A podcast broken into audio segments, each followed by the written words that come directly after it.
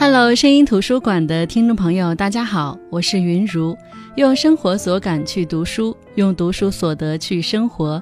这里是由喜马拉雅独家播出的声音图书馆。半熟是一种什么样的状态呢？是西餐厅牛肉料理的五分熟，还是溏心蛋的外面焦脆内里流汁，亦或是轻度烘焙的甜品，比如半熟芝士？当然，还有一些地方半熟算是方言，大概就是二百五的意思。总的来说，大体上半熟就是一种还没有熟透的意思。可如果把半熟用来形容人生，指的是多少岁，又是一种什么样的状态呢？最近读了一本书，名字叫《三十六岁人生半熟》，里边谈及很多面对生活、面对人生的心态，能够使人深思。作者虽不是哲学家，可是因着自己的经历反省自己、观察世界，许多感悟读来像是在上一堂堂的人生哲学课。本期声音图书馆就来分享宽宽的这本《三十六岁人生半熟》。最近因为孩子就读幼儿园，在为他选幼儿园的过程当中，我关注了很多教育方面的书、话题乃至争议，我才知道。原来远在千里之外的大理，居然成了中产阶级逃脱传统教育的试验地。而也因为看到大理创新教育这个话题，很意外的，我关注到了这本书。二零一六年，作者宽宽卖掉了北京的房子，举家迁到大理。因为北京的房子价值在那儿，所以他拿到买主的首付金之后，就买下了大理的一套能看到苍山洱海的大房子。有大大的露台和夜晚能躺着看到星空的阳光房，然后剩余的钱就是孩子这一生的教育金，以及她和丈夫的养老金。这种状态可以算是我们经常挂在嘴边的那种实现了财务自由的状态。三四十岁正当年就拥有了退休的资本。这本书虽然他用较少的篇幅谈到去大理读书给孩子带来的改变。但却因为是我相当关注的内容，所以我读得非常仔细。宽宽说，在去大理之前的半年，他在北京开始给孩子物色幼儿园。这些幼儿园大多有高级的设施，大大的城堡滑梯，户外有严丝合缝的塑胶场地，以不裸露一寸泥土地为荣。宽宽说，他看不懂。为什么他们要将孩子与自然之间的通路切断，塞入引以为傲的人造文明呢？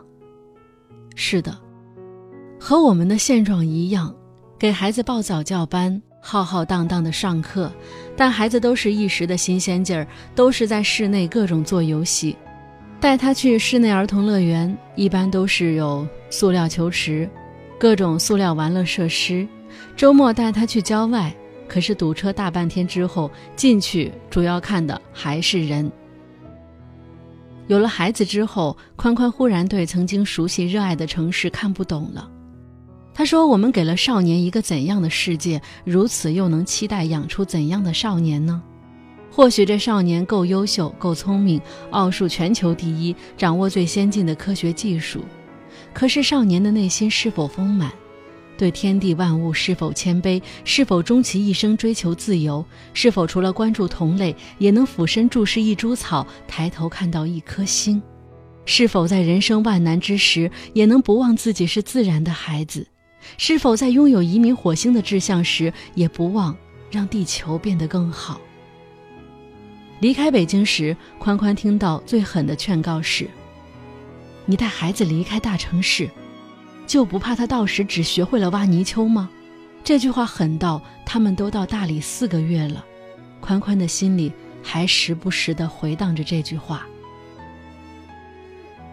但是，在大理的女儿，在山野里奔跑，在泥土里打滚，她敏感于一日的天色变化，对着云朵说：“你们像猫咪，像小鸟，像刺猬。”他面对天边巨大的明月升起，开心的手舞足蹈，说：“月亮上也住着小朋友，在看着我。”宽宽说：“那一刻，我看到幼小的生命与天地连通，才明白我们本该有的样子。”我想起在城市最繁华街区的街灯下，看着橱窗里昂贵美好的商品，心里升起的是占有的欲念，是得不到的沮丧，是要拼搏为了终有一天可以得到他的豪情壮志。可当你真的凝视过一轮清澈的明月，会觉得，一切拥有，都是束缚。的确，接近自然让人心生满足，让人明白什么叫做自然的疗愈力量，继而让人无比感激这福报。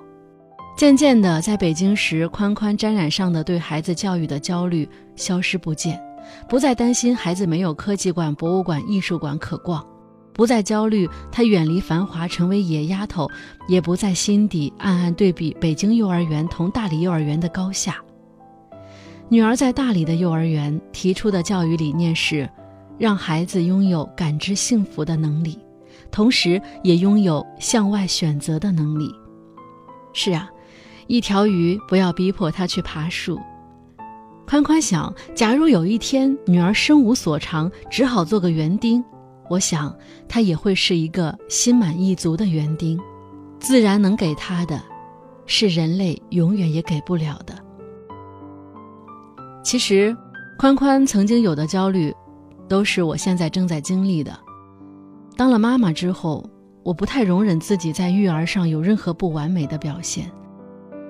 我非常害怕因为自己一时的不明智、不理智、不谨慎造成的选择差错，拖了孩子的后腿。并不是一定要让孩子优于别人家的孩子。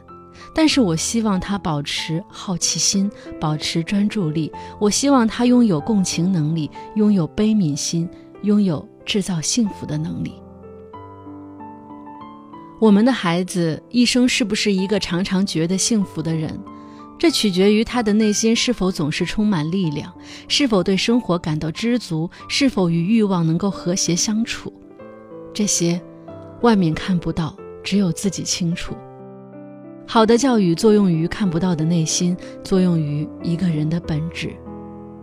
就像宽宽说的，孩子长成一个完满的人，该有的内核主要表现在：第一，内在的小宇宙不被压抑，也就是说，他有活着的自主动力；第二，一生仰赖的对学习和求知的兴趣不被损害。这就是一个人可持续成长的能力，也就是我们所说的学习力。第三，他与人交往的动机不是出于比较和竞争，这样的话呢，孩子才能够和他人发展出亲密关系。第四，有一副好身体和伴随一生的阅读习惯。说到底，所谓的教育不过是做父母的一场永无止境的修行。我们自身的修为是托举着孩子的那只手臂。所以，你给孩子的教育方式只是你的选择。我们凭借自己的能力和思考做好了选择，就要坦然的接受。就像我给我女儿选择幼儿园，其实长沙有一个非常有名的森林幼儿园，它主打的理念就是孩子亲近大自然。但是我们家开车过去要三十多分钟。我个人是很排斥这种长距离的折腾的，所以我的原则就是就近原则。但是我们家就近能够入园的也有三四所幼儿园，原来都是私立幼儿园，现在转成了普惠幼儿园。那我在选择幼儿园的时候，就有一家幼儿园非常让我心动。或许别人可能是因为这家幼儿园的伙食比较好，或者说是因为他的教育理念好，但是他最打动我的一点是。他的幼儿园的教学楼是建在整个幼儿园园区的正中间的，也就是说，它四面都是活动场地。上午、下午，阳光从不同的地方照射进来，他总能够找到适合的活动场地。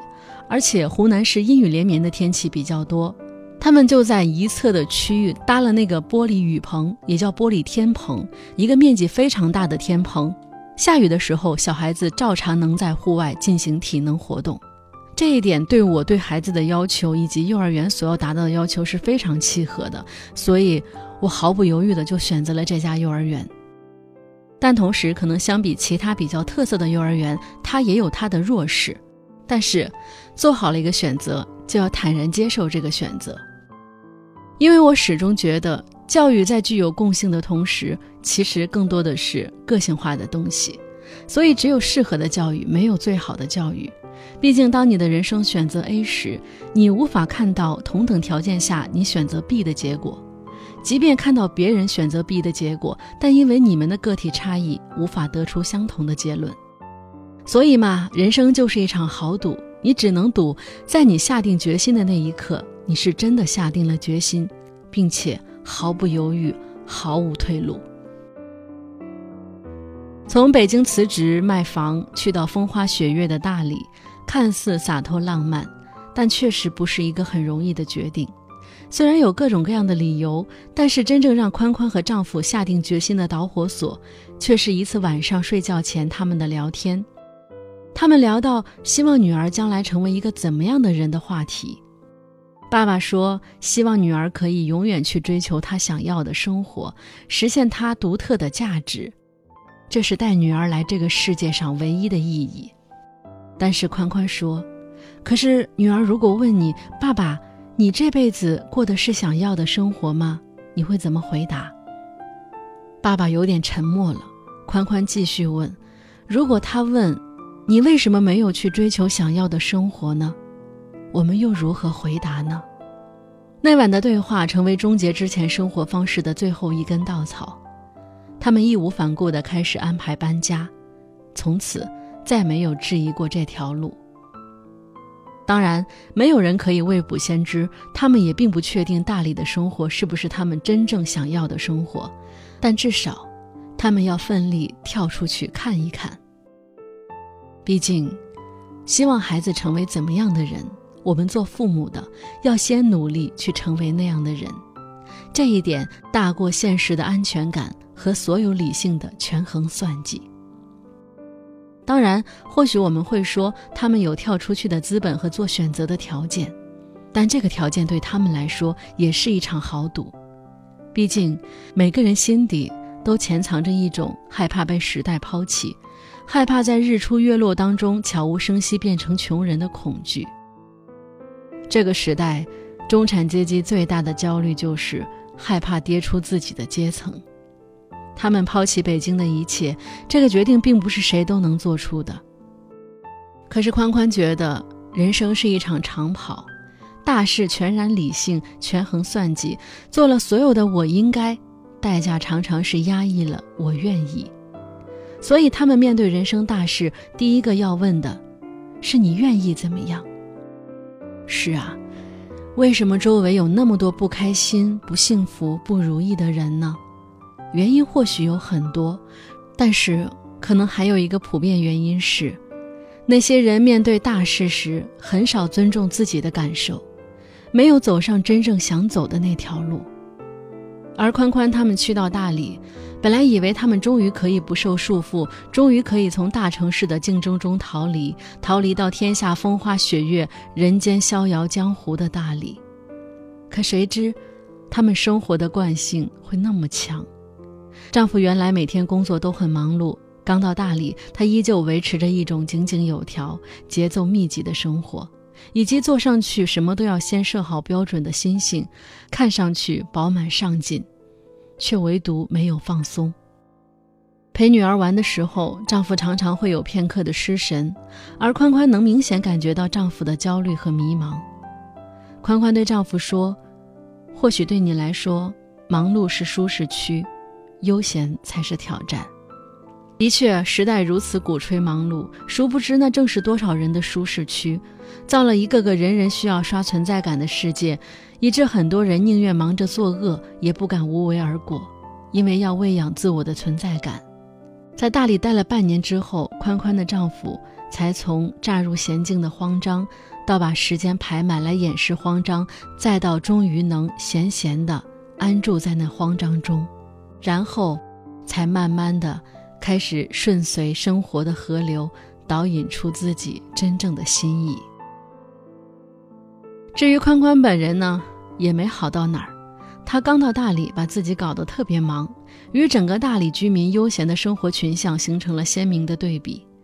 他装修房子，三天的工期，那边的工人能做二十天，还劝他不要着急。看着那些工人那种怡然自得的状态。宽宽一下子醒了，是啊，急什么？这还是城市带来的习气。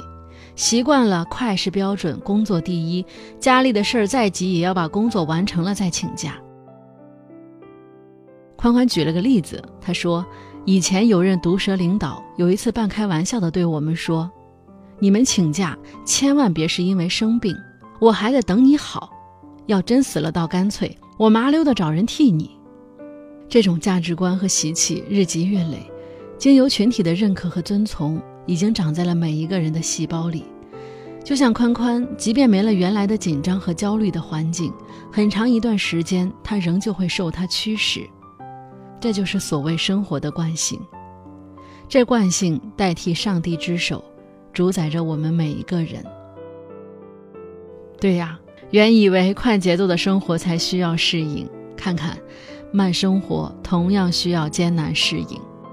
本以为有钱有闲就好好的享受生活吧，可是就像宽宽发现的那样，自由舒适的日子过久了，和繁忙焦躁的日子过久了一样，结果都是厌倦。那些大理的新居民都是因为无法面对时间的荒原，而必须找点事情做，于是他们有的开起了咖啡馆，开起了客栈，有的不计投入的装修完一套房子又装修一套房子，常年朝九晚五的往返在装修工地和家里。也有的致力于花钱回馈社会，在小城的各种机构的追捧当中，感受到了人生的价值。他们把曾经奋力卸下的枷锁，在大理又一件一件的带了回来。在这本书当中，我看到这一段的描述也非常有意思。他说，早年看到过一个词叫“仓鼠轮效应”，仓鼠拼命地蹬动滚轮。以此获得前进的空间，却不知自己一直在原地空转，终生无法摆脱。大批中产阶层的一生正像轮中的仓鼠，现在挣钱买房买车，提高消费，再挣钱还债，支撑消费这个轮中循环。终其一生忙忙碌碌，看似积极上进，却始终与自由无缘。少数人得以看清这循环，初期奋力开源节流，投资自己，将每一分赚来的钱花在资产积累，而非负债消费上。日积月累，被动收入逐渐增加，终有一日为自己能飞出现实的迷楼助一臂之力。而宽宽，像是站在两个世界的中间，时而左张右望。这本书《三十六岁人生半书》就是由宽宽根据自己的人生经历和感悟写下的二十七篇随笔。最难能可贵的地方是，他真的不给你灌鸡汤，他不跟你说那些永远正确的道理，他非常照顾我们作为一个人生活在这世界上的感受。他描述现实的时候，又能关照我们的内心，让我们以读者的姿态探究他人生活的同时，也能自省。虽然很多人认为宽宽已经是人生赢家，但是用他自己的话说：“别去嫉妒成功，也别怜悯失败，因为你不知道在灵魂的权衡中，什么算成功，什么算失败。永远走自己的路，同时允许别人走他们的路，就可以了。”好了，我是云如声音图书馆，我们下期再见。